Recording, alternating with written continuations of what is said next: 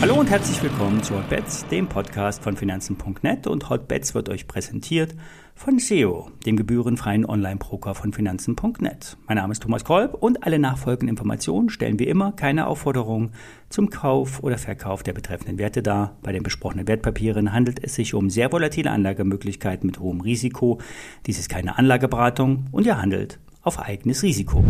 Ja, die Märkte fallen, wie befürchtet. Der Abgabedruck ist auch mit einem erhöhten Volumen unterlegt und könnte weitergehen. Denn die Amerikaner haben noch viel Luft nach unten. Ein Schritt weiter ist da schon der DAX. Derzeit wird um die 200-Tage-Linie auf Wochenbasis gerungen. Die liegt bei 13.260 Punkten. Auch wenn der DAX schon viel mehr verloren hat, der amerikanischen Indizes. Die Verkaufswelle kann sich noch einmal beschleunigen. Besonders bei den Tech-Werten, die sich nämlich in den letzten zwei Monaten gut erholt haben. Diese drehen nun nach unten ab. Ich würde hier derzeit auf keinen Fall nachkaufen. Ich habe immer noch die Short-Positionen auf den DAX und Dow Jones laufen.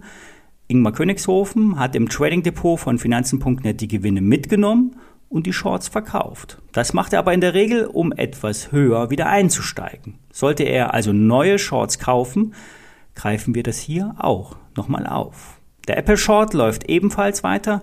Die angefallenen Verluste werden dadurch reduziert. Apple hat aber nur minimal korrigiert. Hier kann es noch deutlich nach unten gehen. Ja, und in der Öffentlichkeit kommt nun etwas Panik zum Vorschein. Wenn sich nun selbst die Bundesbank zum Thema Inflation äußert und den deutschen Bürgern keine Hoffnung auf schwächere Teuerungsraten macht, kommt Angst in den Markt. Angst und Gier sind meistens aber schlechte Ratgeber an der Börse. Beides führt nämlich zu irrationalen Entscheidungen. Fazit, es wird jetzt eine leichte Erholung beim DAX geben, die wieder abverkauft werden sollte. Seid also vorsichtig mit Longs. Der weltgrößte Goldproduzent Newmont hat sich, in den Aktien, hat sich im Aktienkurs in den letzten fünf Monaten halbiert und ist nun an einer breiten Unterstützung angekommen. Gestern wurde im amerikanischen Handel ein neues Jahrestief gemacht und spürbar zurückgekauft. Das heißt, die Marktteilnehmer haben die Marke erkannt und an dieser reagiert. Es geht hier um den Bereich um 43 Dollar. Zwar kann es im Zuge des äh, allgemeinen Abverkaufs auch zu einem Undercut kommen, doch die Aktie gehört auf jeden Fall jetzt auf die Watchlist. Operativ hat der Goldproduzent mit der Inflation ebenfalls zu kämpfen. Die Kosten für das Extrahieren von Gold steigen an. Der Konzern wendet nach eigenen Angaben 1150 Dollar pro Unze auf, Tendenz steigend.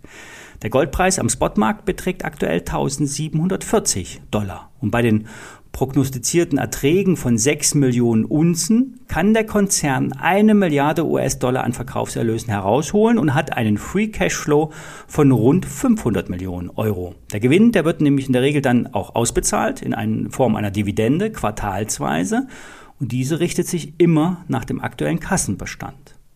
Die Spekulation bei Newmont besteht also aus zu tief gefallenem Aktienkurs, nur moderat gefallenem Goldpreis und einer charttechnischen Unterstützung abgeleitet aus dem Tief von 2016. Der Konkurrent Barrick Gold hat sich in den letzten vier Wochen bereits gut erholt. Newmont hat diese Bewegung noch nicht mitgemacht. Ich werde mich hier bei der Aktie auf die Lauer legen und ein paar Stücke möglicherweise in mein Depot legen. Schlussendlich hängt aber alles am Goldpreis. Gelingt der Weg in Richtung 2000 Dollar, steigen Goldminenaktien überproportional an. Gold hat eine Unterstützung bei 1680 Dollar. Dort hat das Edelmetall zuletzt gedreht. Trader sind längere Zeit schon bullig auf Gold, sehen Chancen. Das nächste äh, Kaufsignal kommt aber erst über 1795 Dollar. In der saisonalen Betrachtung steigt Gold immer so ab Herbst etwas deutlicher an.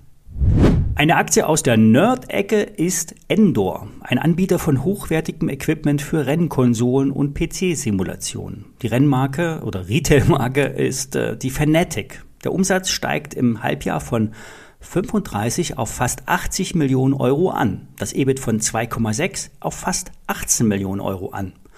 Grund war der Verkaufsstart eines Rennsets für den Gran Turismo 7.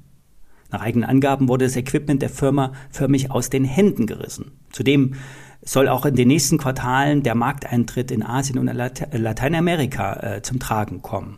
Ja, und dank der neuen PlayStation soll der Umsatz auf Gesamtjahresbasis bei 140 Millionen Euro liegen. Die Marge soll rund 20 Prozent betragen. Verkauft wird hauptsächlich über den eigenen Online-Shop. Das spart Marge, die sonst dem Händler zugestanden hätte. Die Bewertung der Aktie liegt beim neunfachen EBIT, der Börsenwert bei 230 Millionen Euro. Das ist noch nicht mal der zweifache Umsatz. Wer also Rennsimulationen mag und auf solche Aktien steht, bei Endor gibt es Value for Money. So, jetzt hoffen wir, dass der Abverkauf in gesunden Bahnen verläuft. Bleibt vorsichtig, riskiert nicht zu viel. Bis morgen.